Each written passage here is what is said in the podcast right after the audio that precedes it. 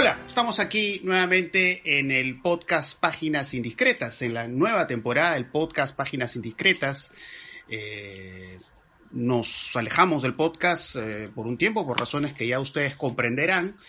Eh, y bueno, tenemos una invitada especial en este episodio de, estreno de la nueva temporada, que es Fernanda Guapaya, que es periodista de RPP.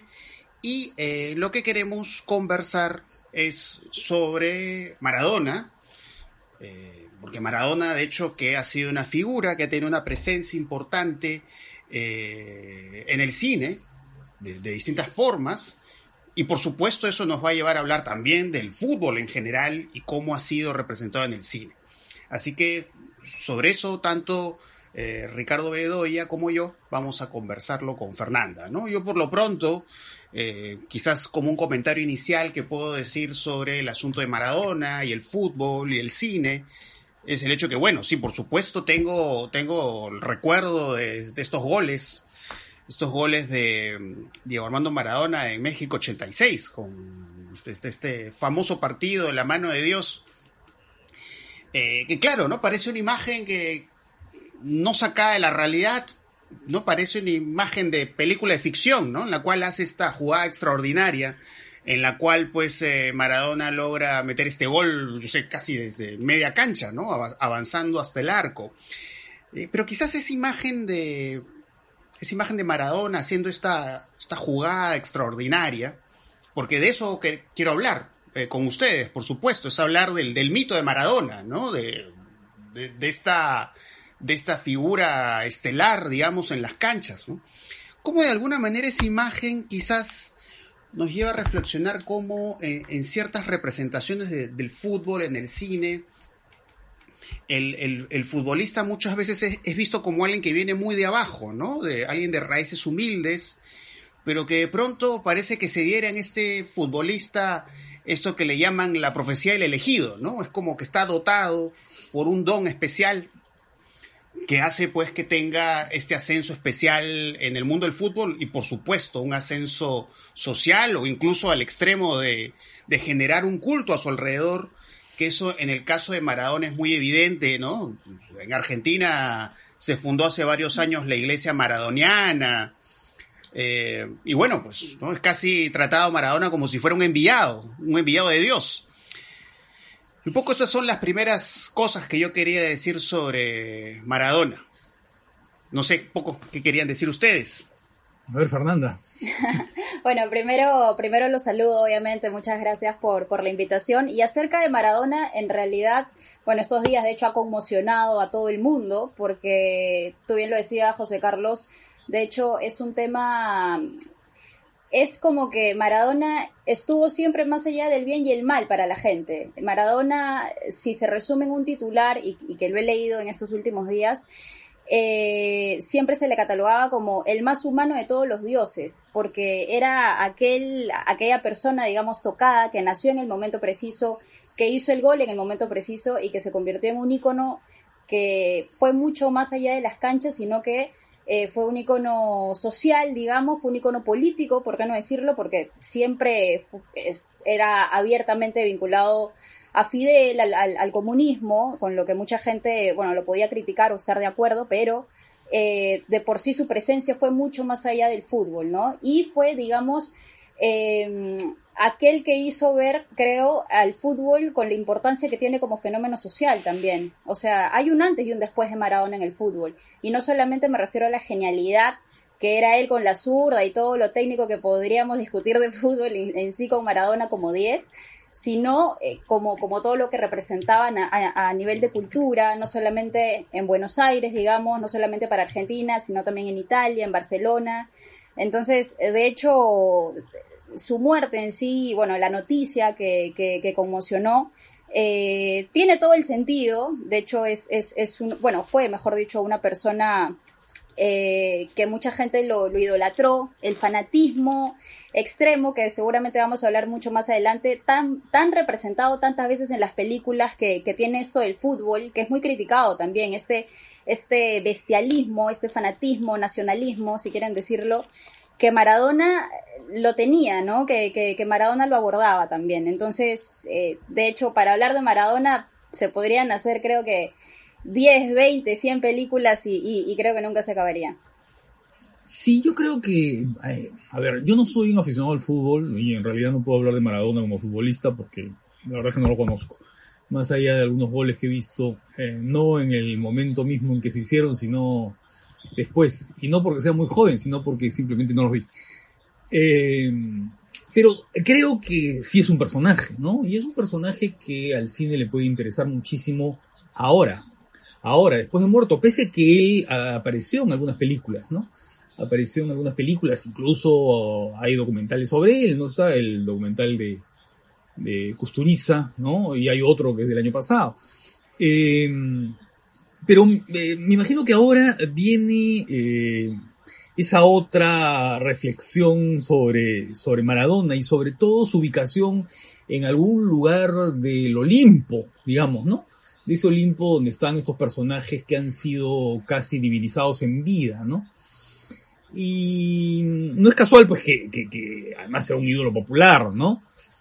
Yo estoy pensando en una película, eh, en una película peruana, en una película peruana que se hizo hace poco sobre Guerrero, ¿no? En la que el personaje era claramente un personaje evangélico, ¿no? Era una especie de mesías, de encarnación de, de, de, algo que, va a redimirnos, ¿no?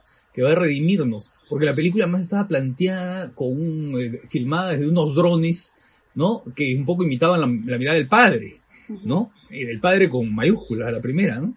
Y, este guerrero eh, hablaba, eh, hablaba como quien daba el sermón de la montaña. Eh, y entonces, claro, hay esa, esa dimensión, porque incluso hasta había un momento de revelación con una luz, ¿no? Que bajaba del cielo. yo supongo que Maradona va a tener ese tipo de encarnaciones, ¿no? Va a tener ese tipo de encarnaciones. Pasada la época del documental que, que se encuentra con el personaje en el momento mismo, ¿no es cierto? Y que lo muestra pues en, lo, que, lo que era, ¿no? Eh, viene ahora la etapa de, digamos, del embalsamiento, ¿no? O embalsamamiento, como se diga, ¿no? Eh, para ponerlo a la manera de los líderes eh, comunistas, ¿no? En algún mausoleo y, y en una urna de cristal, ¿no?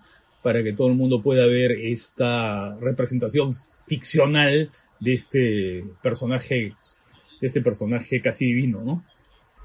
Sí, hay ciertos eh, detalles que a mí me parecen muy curiosos, justo a propósito del, documental que mencionabas, ¿no? De Custurica, es, que es eh, eh, Maradona de Custurica, ¿no? que, digamos, la, manera en cómo hay esta mirada deslumbrada del, del director hacia Maradona, que es un deslumbramiento que tiene varias entradas, ¿no? Eh, una en la cual, claro, ¿no? Eh, muestra estas secuencias que usa la música de Sex Pistols, ¿no?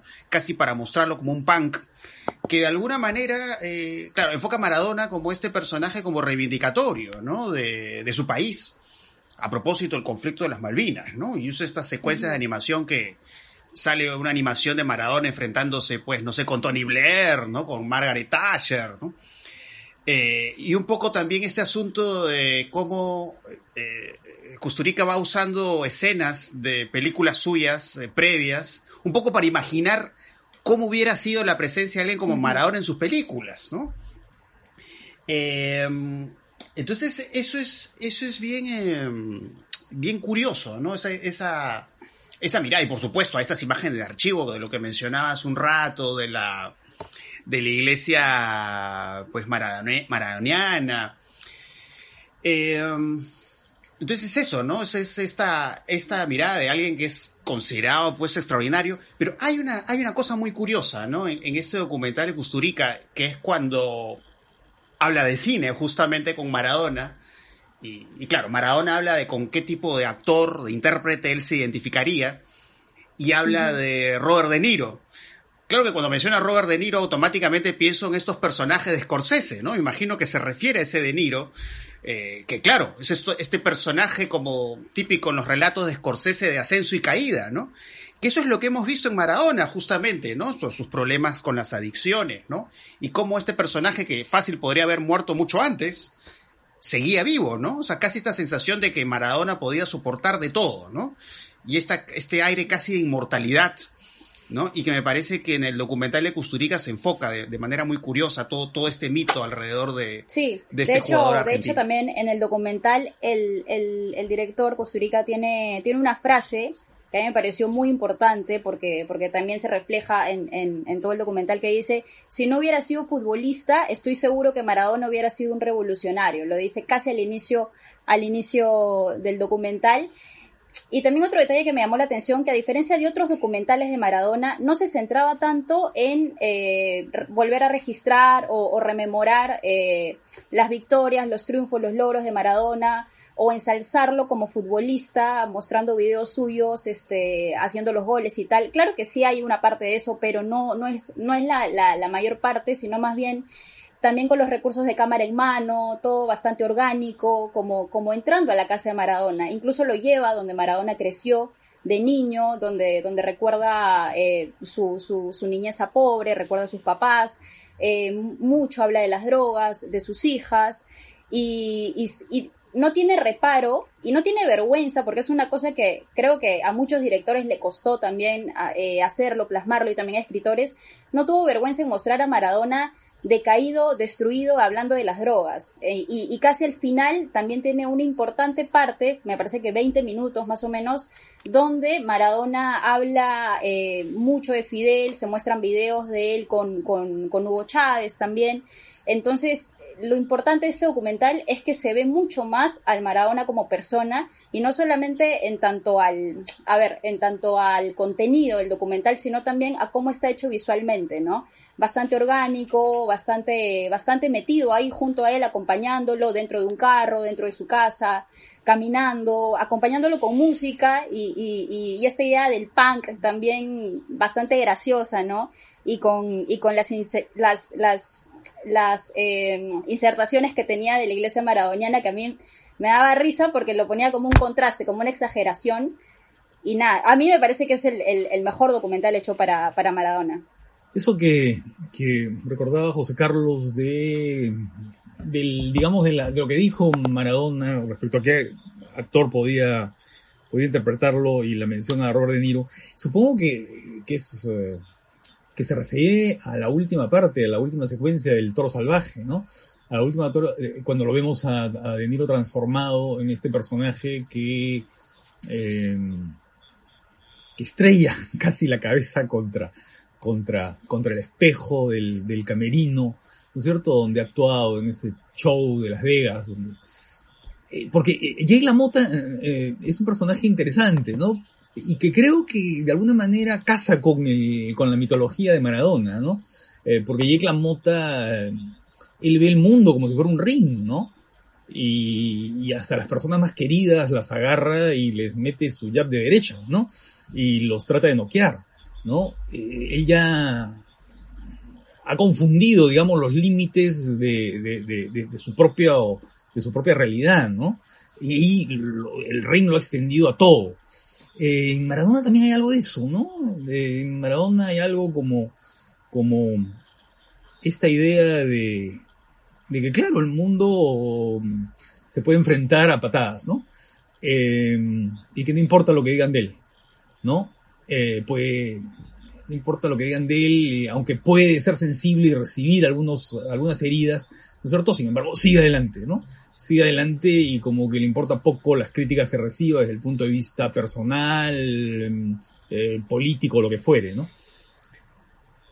Eh, no sé por qué también pienso en el personaje de Pietro Civile en Días de Santiago, ¿no? En esos personajes que luego de haber tenido unas experiencias eh, muy fuertes, muy estimulantes, muy chocantes, muy traumáticas, nosotros ven el mundo como si fueran una prolongación de un campo de batalla, ¿no? Sí, es, es muy interesante lo que mencionas, además, que, además justamente en el documental, eh, o sea, cuando Maradona dice, ¿no? Habla de Robert De Niro, automáticamente eh, le dice, ah, Toro Salvaje, ¿no?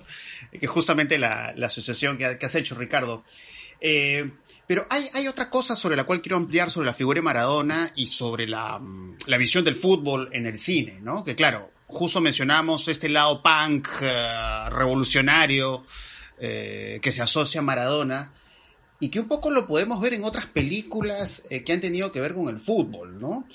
Películas muy diversas y de registros muy, muy distintos. Porque, o sea, una película peruana como Once Machos, también hay un poco esta idea, ¿no? De, de los futbolistas que se enfrentan a una entidad superior, puede ser una entidad superior económicamente hablando o socialmente hablando. ¿O qué pasa, por ejemplo, en, en una película tan popular de, de Stephen Shaw como Shaolin Soccer, que es, son estos jugadores eh, con superpoderes, pero que son humildes, ¿no? Y que se enfrentan a una mafia futbolística y que tienen que lidiar, digamos, con ese poder, como el poder como el que se ve en estas animaciones de Maradona enfrentándose con, con o con Tony Blair o algo por el estilo, o incluso en esta película muy, muy curiosa de Jafar Panahi, que es Offside, ¿no? Esta, esta película sobre la imposibilidad que tienen las, la, las mujeres de, de, ir a ver un partido de fútbol, ¿no? En, en, esa cultura. No sé si eso habrá cambiado en Irán, no tengo idea. Pero en Offside de Jafar Panahi se ve pues esta chica que tiene que vestirse de hombre para poder estar en este partido de fútbol que ahí al fin y al cabo también tiene que ver con un poder, ¿no? O sea, con un orden que somete, que eh, subyuga a las mujeres y que además es algo que Panaji lo ha trabajado también en otras películas, como El Círculo, ¿no? Un poco este, este sometimiento a las mujeres que es como se siente de una forma como espontánea o natural, ¿no?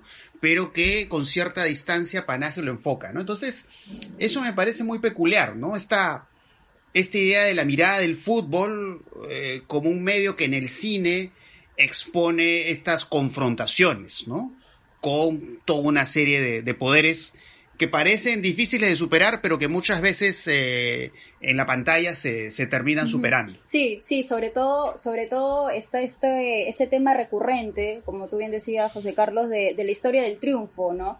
Y del fútbol, y en realidad ya culturalmente hablando, el fútbol como un canal donde la gente quizá eh, defoga eh, sus emociones, digamos, no sé, y ve en los triunfos de 11 personas o de un futbolista sus propios triunfos y en sus derrotas sus propias derrotas, ¿no? Entonces, eh, este, este significado, este, esta emoción, digamos, que, que, que puede generar eh, algo tan popular como, como el fútbol, creo que se ve mucho en, en, en, las películas que has comentado. En Shaolin Soccer, por ejemplo, dentro de toda la comedia que tiene y todas las torpezas y, y, y todo esto que, que tiene el estilo de la película, en realidad eh, también es eso, no es un grupo de chicos eh, luchando contra, el, contra un poder supremo, un, poder superior, social, económico, lo, lo, lo que sea, eh, y que finalmente lo logra. Justamente es eso, finalmente lo logra. Y lo vemos repetido ya eh, mucho más, por ejemplo, también como decías, en Once Machos, en Guerrero, en la película de La Foquita. O sea, si hablamos ya de las películas nacionales que se, han, que se hicieron a partir de que Perú fuera al Mundial y toda la fiebre esta que hubo en el 2018, eh, es, es, es, esta cosa repetitiva de eh, la historia del logro imposible, ¿no? La historia de, de, de, del héroe, la historia de, de aquellos que, que, se veía como que no pudieron y finalmente lo consiguieron. Entonces el fútbol como, como canal me parece que es lo que más se representa en este tipo de películas.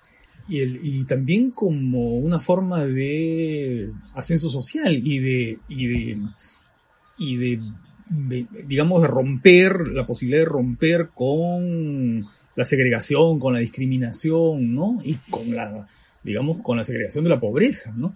Yo recuerdo una película que es un clásico del cine latinoamericano, que es, eh, bueno, Pelota de Trapo, claro, ¿no? Que es una película argentina de, de, los años, de los años 40.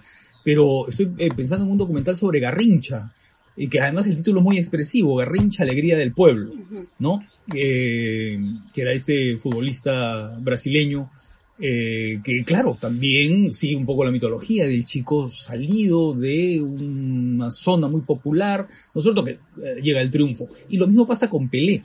Y además las películas eh, deportivas en general, pero tal vez la de fútbol en particular, eh, siempre se presentan como, eh, claro, estos logros personales, estas historias de éxito, y, o como épicas, ¿no? Como un logro épico. No sé si ustedes recuerdan la película que se hizo, eh, que hizo John Huston, ¿no? Escape a la Victoria. Sí.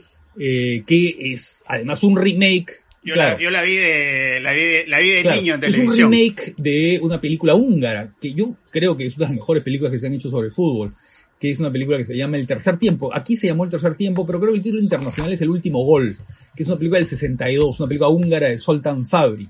¿Qué es eso? ¿No? Es el grupo de prisioneros, de prisioneros eh, por los nazis, que juegan un partido y que no se rinden, y que no se rinden aún a costa de su propia muerte, ¿no? Eh, entonces hay, claro, esa, esa dimensión épica. Y luego hay una dimensión casi metafórica, ¿no? Porque, mm, a ver, pensemos en Armando Robles Godoy y espejismo. ¿no? En espejismo, que tienen la base, en la idea, de, la base de Hugo Sotil, ¿no? Vemos a los dos niños en la hacienda iqueña, ¿no? En plena reforma agraria. El niño que trabaja en el campo, el hijo de campesinos, y el niño que es descendiente de los propietarios de la hacienda, ¿no? Eh, y son dos destinos paralelos, ¿no? Y lo interesante es que el niño, hijo de los campesinos, que es de alguna manera una representación del Cholo Sotil, ¿no? Que no olvidemos que la película es del 73, o sea que es una época en la que, ¿no? Sotil estaba pues en, su, en uno de sus momentos más importantes. El niño de la hacienda eh, viaja con la familia Lima, se va de Ica, ¿no es cierto? Y es un- una familia más de la migración de esos años, ¿no? La migración hacia Lima porque él quiere ser futbolista y quiere triunfar. ¿No? Entonces, eh, es interesante porque, claro, las películas se plantean como historias de éxito personal, ¿no? De ascenso social, eh, y también como eh, luchas personales que llegan a ser épicas, ¿no? Claro, ¿no? Eh, bueno, en esta película, pues Cholo de Batievsky, vemos, pues, claro, este, personaje Hugo Sotil, eh, que, viene de provincias y que logra, pues, este éxito extraordinario, que además también se menciona eso en las imágenes de archivo que usa este documental La Revolución y la Tierra, ¿no? Un poco para hablar esta idea, esta idea, digamos, de las personas marginadas en el país, pero que, pues, logran, digamos, una reivindicación pero por otro lado, eh, digamos, en esta mirada del futbolista, el cine peruano, y hablo específicamente del cine peruano contemporáneo, ¿no? El caso de Guerrero o el caso de La Foquita, ¿no?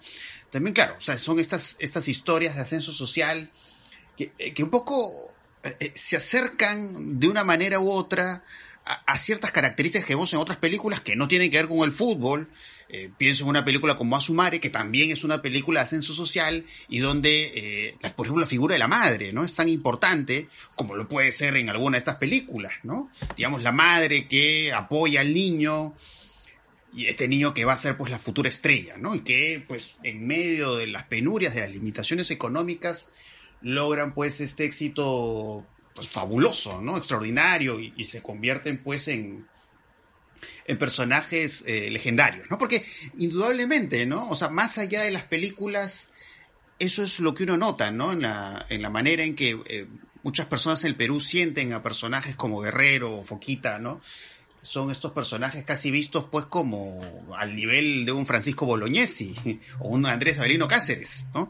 Eh, y, y algo de ese espíritu, ¿no? Esta, esta mirada idealizada y heroica, ¿no? Es la que se plasma en estas películas, pero a la vez esta figura de la madre, ¿no? Me parece muy atractiva también, ¿no? En, digamos, en cómo ellos han podido lograr eso con el apoyo familiar, específicamente el, el apoyo de la Sí, madre. sí. Hay toda, toda esta idea, eh, de hecho Ricardo mencionaba una palabra casi al inicio evangélica del, del, del, del tema, ¿no? O sea, si, hablamos de comparaciones incluso bíblicas, la madre noble, la madre, la madre que da todo por el hijo, la madre eh, la fuerza y, y, todo que hace que él salga adelante y finalmente cuando lo logra le recompensa todo eso a ella eh, con, sus logros y, y, con la ascendencia también que, tiene de la fuerza y de la nobleza y todo esto y, bien evangélico y bastante, bastante idealizado y es algo bien recurrente porque también está, bueno,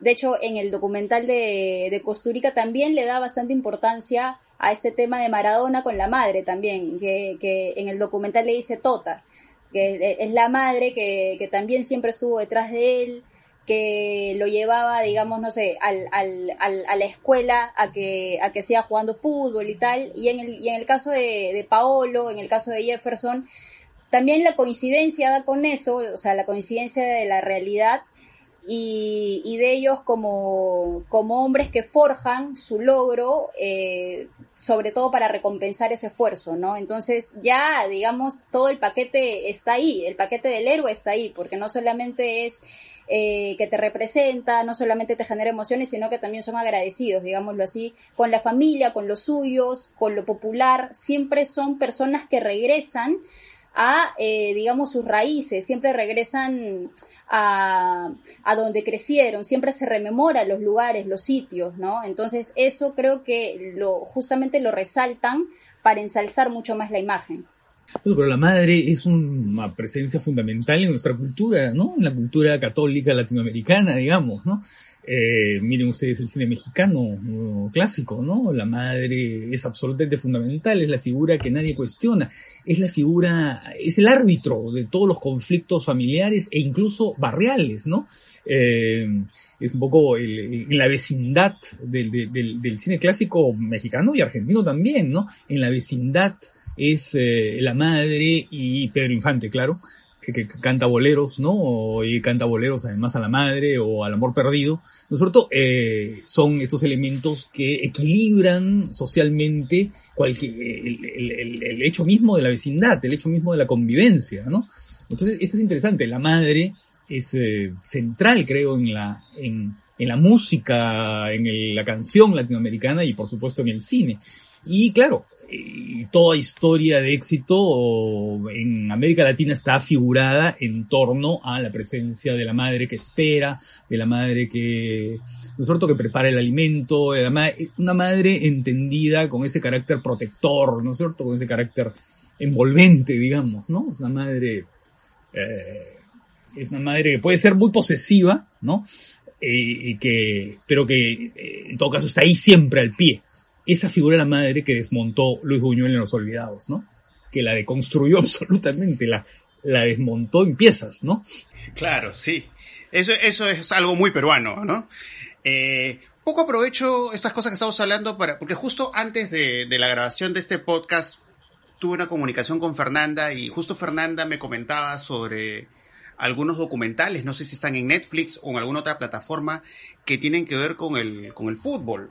Entonces, eh, Fernanda, un poco muy aparte de las películas que hemos comentado, eh, en, términos eh, de los documentales que se pueden encontrar actualmente sobre fútbol, ¿qué cosas se haya, no? O, qué interesante hay, digamos, en las distintas ofertas de streaming que se pueden encontrar en la actualidad. Sí, de hecho, de hecho es una tendencia que está creciendo eh, ya diría hace, bueno, desde el streaming, pero no solamente desde que apareció Netflix, sino digamos un año después más o menos empezó, empezó a darse esto eh, hay documentales tanto de personajes eh, solitarios, digámoslo así, como, no sé, em, de Messi, de Cristiano, de los futbolistas que están ahora, bueno, en, en, auge, del mismo Maradona, también se hizo uno llamado Maradona en Sinaloa, que de hecho todavía está en Netflix y que me imagino que ahora con, con, con, su reciente muerte va a tener muchas más vistas que antes también, eh, que habla de Maradona ya, digamos, en su, en su época última, ya,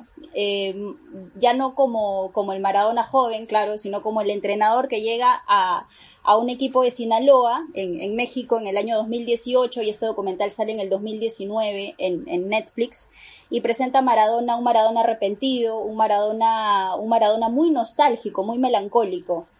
Y bastante personal el, el, el, documental, bien interesante en realidad. Y bueno, más allá de los, de los documentales, de los registros de los futbolistas eh, como personaje único, también hay de equipos.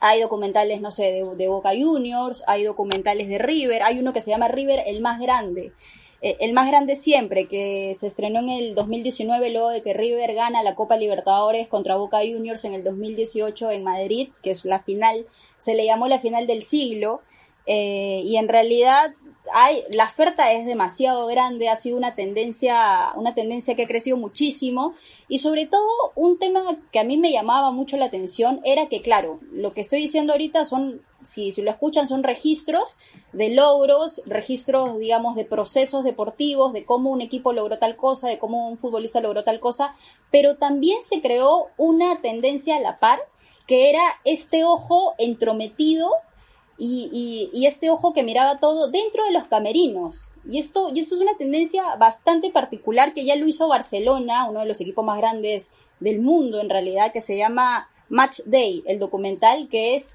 eh, esta cámara puesta dentro del vestuario. Entonces ves, no sé, pues a un Lionel Messi peleando con Gerard Piqué, imagínate, por un partido o con la mala cara o las instrucciones del entrenador en el entretiempo de un, de un partido y nada armado, porque en realidad pasó y ocurrió en el momento, en el momento del partido, previo al partido, post partido. Entonces, eh, me parece que es una forma de acercar mucho más al hincha, también una industria, mejor dicho, que, que, que, naciera una industria bastante grande con esto, porque ya son varios clubes que, que, se están sumando. El Tottenham de la Premier League de Inglaterra también hizo uno que se llama All or Nothing, donde también se ve la campaña que hizo José Mourinho como entrenador, o, o, o que viene haciendo, mejor dicho. Y, claro, la oferta es tan grande que puedes ver historias eh, de logros, como, como veníamos diciendo, al mejor estilo de, no sé, de Guerrero, de la Foquita, también con jugadores de, de, de, fútbol de élite. Y también, bueno, documentales de equipos, de las historias de ellos, pero también este tema de, de poner al hincha dentro de la, de la institución, dentro del equipo, junto a los jugadores. Ya no, no solamente es, es un documental que, que, pone su vida lejanamente, ¿no? Sino que estás con ellos en, en, el mismo en el mismo momento y seguramente también habrán escuchado de, de, de, esta serie que ha llamado mucho la atención, que de hecho le llamó mucho la atención a, a, a todos por la forma en que estaba hecha, que es The Last Dance de Michael Jordan que muy bien hecha para, para, para mi criterio y que tiene que ver con, con esto que les decía de el ojo, de la mirada dentro del vestuario, ¿no? Que yo creo que va a tener para largo todavía. Es muy interesante esto que mencionas, ¿no? Del vestuario, porque claro, un poco esta idea del... Disculpa que te interrumpa, Ricardo, para que no se vaya la idea. O sea, un poco esta idea también del... que tiene que ver pues, con una sensibilidad contemporánea, ¿no? Que es registrarlo todo, ¿no? O sea, hasta el momento de la pelea, el momento del quiebre, ¿no? O ese momento que quizás tú preferirías que no se vea, ¿no? Pero se ve. ¿no? Entonces esta idea de la cámara en el camerino me parece muy curiosa de, de, cierta idea, ¿no? De, nuestra relación con las cámaras en la actualidad, ¿no? Que es la cámara que tiene que registrarlo todo, ¿no? Todo queda ahí grabado y todo queda, en este caso, a la vista de los, de los hinchas, ¿no? Bueno, ahora sí, Ricardo, te hago el pase. Eh, pase futbolístico. Eh, la cámara, claro, la cámara dentro del camerino, ¿no? Eh, eh, o si no, la cámara registrando solamente algunos gestos, ¿no? Y no el campo íntegro. No sé si vieron ese documental sobre Zidane, ¿no? En la que simplemente lo vemos, vemos su rostro, su gesto, su, ¿no? Pero nunca vemos la integridad del, del espacio, ¿no? Eso es interesante porque era un documental muy, muy especial y muy raro en eso. Ahora, lo que yo me pregunto es una cosa. Eh, cuando uno revisa un poco la filmografía del, fútbol en el cine, no se encuentra con demasiadas películas, ¿no? Como en otros deportes. Eh, por ejemplo, claro, hay... Eh, claro, en el cine de Hollywood, claro, el, fútbol no es tan popular ahí, pero...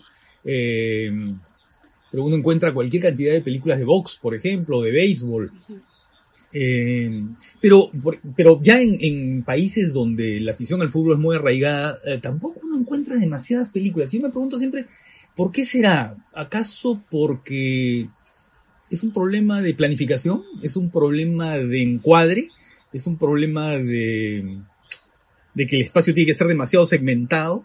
No es como el, no es como el box, por ejemplo, ¿no? Que es un deporte tan cinematográfico, porque claro, ahí está, ¿no? en, en hay, eh, hay pausas como en las películas, hay momentos de gran tensión, hay rounds que son más flojos que otros, hay rounds que son absolutamente intensos, y eso de alguna manera eh, reproduce un poco los picos de la ficción, de los relatos, de los relatos con sus, con sus subidas y sus bajadas, ¿no? Eh, pero tal vez el fútbol no sea tan cinematográfico por eso, no sé, capaz estoy diciendo blasfemia, pero a ver, no sé qué piensan ustedes. Eh, bueno, yo considero que... a ver, ¿qué, opina Fernanda? Sí, bueno, yo considero que, claro, no es tan cinematográfico como, como el box, como, como lo decías Ricardo, eh, y también tendrá que ver con esta tendencia de que eh, al fútbol, por ejemplo, le han dado más espacio en series documentales o en series en general, eh, segmentadas, digamos, en 10 episodios, en 15 episodios, y no tanto en una película que te dure dos horas o tres horas o una hora y media, ¿no? Eh, me parece que más que todo, o sea, más se le permite contar toda una historia de manera prolongada que contarte, digamos, un partido de fútbol, por ejemplo, o lo que hay alrededor de un partido de fútbol en dos horas. Al menos de lo que yo he podido encontrar, tampoco veo tanto, tanta oferta en, en, ese sentido. Y al menos aquí en Perú, eh, a ver, películas destinadas o que tengan al fútbol como, como centro, digamos, empezaron o, mejor dicho, se hicieron mucho más masivas a partir de que Perú fue al Mundial. Y ahí también se hizo largo tiempo, se hizo identidad, se hizo la foquita, se hizo guerrero y, tal. Y yo creo que ahí quedó, ¿no? O sea, pasó la fiebre, pasó la moda y yo ya no veo ninguna película que se esté grabando se vaya a estrenar acerca de fútbol. Entonces, creo que sí tiene que ver quizá también con, con, cierta demanda eh, de, de, qué tanto la gente ligada al fútbol eh, busca este mismo contenido, pero representado en el cine, ¿no? Claro, de repente, claro, en muchas ficciones eh, sobre el fútbol, digamos, hay esta idea de todas maneras como centrarlo en un personaje, ¿no? Porque creo que hay que tomar en cuenta también que, claro, ¿no? La idea del fútbol, narrativamente hablando, tiene que ver con la idea, vamos a decir, como un sujeto colectivo, ¿no? O sea, no es como el box, ¿no? El box ves a alguien directamente que sufre ahí él mismo en carne propia los golpes y los embates, ¿no? Por ahí, claro, estarán, vamos a decir, los sujetos ayudantes, ¿no? Tipo que le entrena, digamos, para ganar en el box. Eh, y claro, ¿no? Un poco lo que vemos en las ficciones peruanas es eso, ¿no? Tienen que centrarse en un personaje en particular, pues para ahondar en eso, ¿no? Y obviamente el documental sí abre más vías eh, para explorar eso, ¿no? Ahora, en el caso de Estados Unidos, indudablemente, bueno, en Estados Unidos pues no hay, no hay mayor afición por el fútbol, ¿no? Son, son más afectos otros deportes, al menos en el caso Hollywood, ¿no? Me parece que eso explicaría que quizás el fútbol pues está como más, más relegado, ¿no? Son otros, otros deportes, ¿no? Los que han tenido también más, más importancia en, en las ficciones norteamericanas. Estoy pensando en una película peruana, ¿no? Estoy pensando en una película como Ciudad de M, no sé si la recuerdan, que empieza, la primera secuencia es eh, Santiago Maguil fallando un penal, ¿no? Y casi firmando su suerte, ¿no? Eh, que es una película que al empezar así, ¿no es cierto?, da mucho da mucho, digamos, del clima, de ese clima que vivieron los peruanos mucho tiempo, de no llegar al mundial, de ver eh, derrota tras derrota, de frustración tras frustración, ¿no? Eh, sí, además eh, me estoy acordando una secuencia, antes que suene la idea, este, de pronto hay, estas ficciones peruanas donde, claro, ¿no? El, fútbol no es central, digamos, son, el fútbol es algo que aparece en escenas, en secuencias, eh, y de pronto, claro, ¿no? Claro, lo que menciona Ricardo no es una imagen particularmente feliz del fútbol, porque es como el emblema de la derrota del personaje Ciudad M, eh, que es como un personaje que está destinado a perder. Eh, pero estoy pensando en esta secuencia, en esa secuencia de la película Retablo, ¿no? Están estos chicos jugando su pichanguita, pero claro, ¿no? Más bien el fútbol ahí encarna esta, esta pues masculinidad agresiva, intolerante, homofóbica, ¿no? Que claro, Retablo no es una película sobre fútbol, pero que da una mirada muy singular a propósito de lo futbolístico. A ver si lo sí, No, sí, de hecho, de hecho es, esa escena de retablo, justamente, bueno, por el contexto, por lo que cuenta la historia en sí, cobra mucho más poder, mucho más fuerza, ¿no? Este chico viéndose violentado no solo física, sino también emocionalmente por la masculinidad, ¿no? Este, que bueno, ya se desarrolla mucho más a lo largo, a lo largo de la película. Pero hablando de, de, películas que no tienen al fútbol como centro, pero sí como, digamos, como un punto de quiebre en la narrativa, me acuerdo mucho de la escena del secreto de sus ojos, la escena en que Guillermo Franchella eh, mm. le dice eh, a, a, un, a, la persona que estaba buscando a este violador, este, a este asesino, le dice un diálogo que es memorable, que le dice, un, un hombre puede cambiar de religión, puede cambiar de mujer, puede cambiar de país, de nacionalidad, y le dice algo muy fuerte que, que, también cobra mucho sentido con el fútbol, ¿no? Y le dice, pero nunca puede cambiar de pasión. Y ahí va corte y lo primero que se ve es el estadio de Racing Club de Avellaneda, enorme, gigantesco, majestuoso, repleto de gente y sirve de excusa para que finalmente logren pues este capturar o mejor dicho eh, ver eh, quién es el asesino no de, de, la película pero pero claro a ver la película no se centra en el fútbol pero tiene al fútbol ahí eh, bastante bastante fuerte bastante poderoso porque Campanella de hecho es muy aficionado muy aficionado al fútbol lo dijo lo dijo en varias entrevistas también y después hizo Metegol no esa película de animación sobre, claro, fútbol. Claro, claro. Sí, claro. ¿Será que mi, mi, relación con el fútbol es tan, tan, tan fría, tan congelada, que yo las escenas de fútbol que recuerdo es una en la que no se ve, que no se ve el fútbol, que es en whisky, ¿no? Hay un momento en whisky en que estos personajes, siempre serios, siempre, ¿no? Imperturbables, van a un estadio, ¿no? y al parecer eh, el árbitro comete algún error de esos grandazos, ¿no? Y comienzan a insultar, pero simplemente los vemos a ellos, nunca vemos lo que pasa en, la cancha, ¿no? Eh, pero creo que expresa muy bien, eh, ¿no es cierto?, los estados de ánimo, estos, estas fluctuaciones de estado de ánimo de los hinchas frente a un, frente a un espectáculo como el fútbol, ¿no? De pronto estos personajes que que en la película son eh, como bloques de hielo, ¿no? Eh, que tienen ese lado imperturbable siempre, nunca cambian. Son, son caras de piedra, ¿no? Parecen Buster Keaton.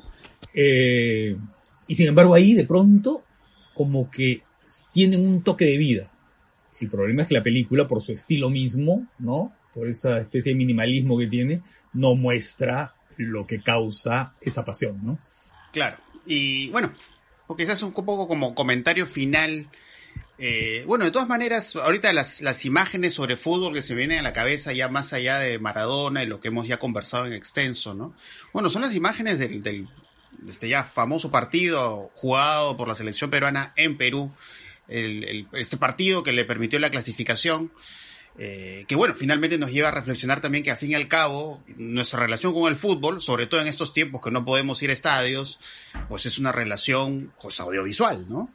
Eh, y son estas imágenes pues que parecen cinematográficas, ¿no? Viendo a la foquita metiendo el gol, llorando, quebrándose, tirándose al piso, el grito de Daniel Peredo, que en paz descanse, que es este grito así potente, sonoro. Eh, y claro, ¿no? Es un poco que el fútbol al fin y al cabo en su relación con la pantalla, eh, poco nos remite a cierta idea de, de, una emoción como cinematográfica, ¿no? Creo que hay algo de eso ahí también en nuestra conexión con los partidos y sobre todo con estos partidos que tienen un, un valor tan, em, tan simbólico y tan emocional para, para muchos peruanos. Los goles de Cachito Ramírez en la bombonera, no sé, fue el año 69 creo, ¿no? que han sido, que han sido repetidos. Esos son como gags. ¿Ah? son gags. Que han sido repetidos. Cuando le golpea con la pelota, este. Es el partido con Chale, ¿no? Que le golpea con la, con la pelota en la cabeza al jugador, de la bombonera. Eh, que sí, pues es, un slapstick, ¿no? Es una carrera así brutal, ¿no? Las dos, dos goles muy parecidos, ¿no? Que van corriendo, y ¡pum! ¿no? Sí. Cachito Ramírez. Sí, pero, pero... Fueron los goles de mi generación. Sí, pero eh, bueno, con lo que decía, con lo que decía José Carlos, ahora, claro, y, es muy cierto este tema de que, bueno, la pandemia obviamente hizo que la gente no vaya a los estadios y tal, y que toda la relación con el fútbol sea a través de un televisor, eh, que lo veas de otra forma, sobre todo si estás acostumbrado a ir a estadios. Eh, sí, tiene, tiene este tema que también he visto que las transmisiones, no solamente en Perú, sino a nivel ya mundial, eh, el uso de drones, el uso, el uso de, cámaras que, ven mucho más o se fijan mucho más en el gesto del futbolista. Entonces tratan de hacer los comerciales, los partidos, las previas de una manera mucho más cinematográfica de lo que se podía ver hace algunos años. Claro, ¿no? Incluso he visto algunos eventos, bueno, no sé si, bueno, la lucha libre, no sé si llamarla deporte, ¿no? Porque, bueno, hay un tema ahí ya de, teatralidad en la lucha libre, ¿no? Pero he visto que ahora, por ejemplo, claro, como los públicos, el público no puede ir a, a, ver el ring, usan como pantallas de Zoom, ¿no? Un poco para simular la presencia de, de la gente ahí en el evento, ¿no? Eh, un poco esto, como decía Lipovetsky Cerroy, la pantalláfera, ¿no? O sea, ya el espectador convertido en pantalla, ¿no? Que eso es poco, imagino va a ser la tendencia, ¿no? Mientras sigamos en, en esta situación de distanciamiento social y todo eso, ¿no? Eh, en, en, muchos, en muchos países eh, se puso a los, a, los espectadores como pantallas, incluso en China me parece que eh, pusieron muñecos, en realidad como si fueran como si fueran espectadores y lo que sí se ha hecho y lo que se hace al menos también en el, en el torneo local es eh, que para motivar a los futbolistas se ponen parlantes y, que generen la ovación que se supone que haría la gente, ¿no? Y cuando hay gol se escucha como gol y tal, pero todo ya obviamente bastante ajeno al humano, ¿no? Y, y, a lo que está acostumbrado el futbolista y en general toda la industria del fútbol. O sea, los futbolistas están haciendo ahora lo que hacen los actores de las películas de superhéroes, ¿no? Que es este actuar frente a una pantalla verde. Claro. O sea, ya le llegó, ¿no? Ya no hay sudor, ya, ¿no? Ya no hay sudor, todo es ilusión. Así es, así es.